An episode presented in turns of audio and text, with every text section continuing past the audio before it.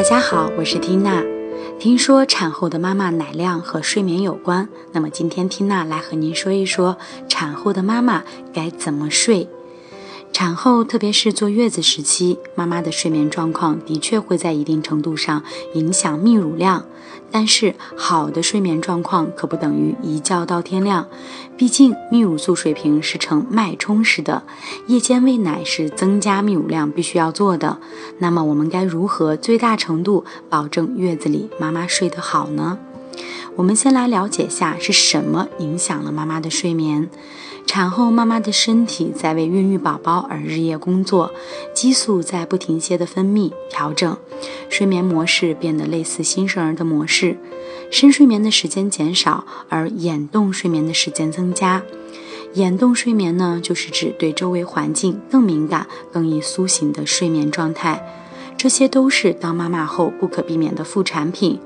如果新生儿宝宝存在昼夜颠倒，那么妈妈的日子可想而知，真的是甜蜜又艰辛。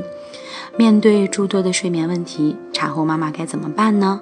我们给出妈妈以下建议：如果妈妈的睡眠问题来自于腿部痉挛，那么妈妈可以向头部方向弯曲脚趾来缓解痉挛，因为脚趾向下通常会加重。同时呢，体内缺钙、缺钾都会加重痉挛。我们要记得多吃蔬菜水果，同时限制碳酸饮料的摄入，因为含磷的酸性物质会消耗钙质。如果妈妈的睡眠问题来自于白天的压力，那么妈妈白天的担忧会让体内产生高水平的应激激素。这些激素很容易带走我们宝贵的睡眠时间。如果妈妈白天情绪波动较大，我们可以在晚上宝宝睡着之后，先别急着匆忙入睡，试着在睡前听一段轻松的音乐，洗个热水澡，用薰衣草、精油做香薰等等。那么在睡觉前，也可以假想自己在热水里漂浮，利用深呼吸技巧，在呼吸中慢慢慢慢的入眠。当然，睡眠环境也很重要。睡前让卧室保持平静，明亮的灯光和刺激性的噪声会启动宝妈体内的清醒激素。需要提醒的是，睡前一个小时尽量不要使用电脑，也不要看电视，因为这些光源会关闭褪黑素。黑暗会刺激褪黑素的分泌，即使为了方便夜里照顾宝宝，我们可以选择留小夜灯就好。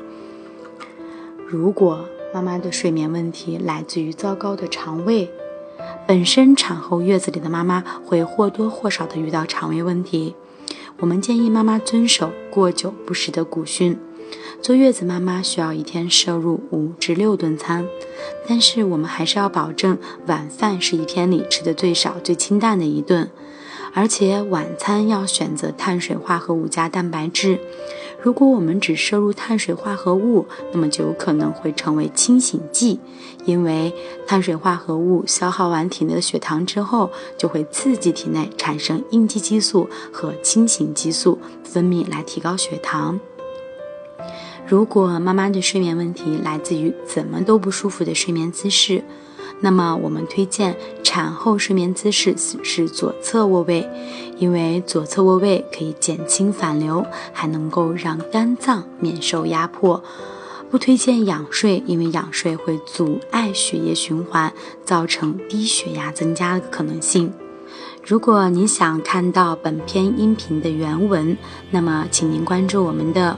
微信公众号“美好孕产音”，搜索我们的文章题目“产后的妈妈该怎么睡”就可以获得了。感谢您对美好孕产音和缇娜的支持，谢谢您。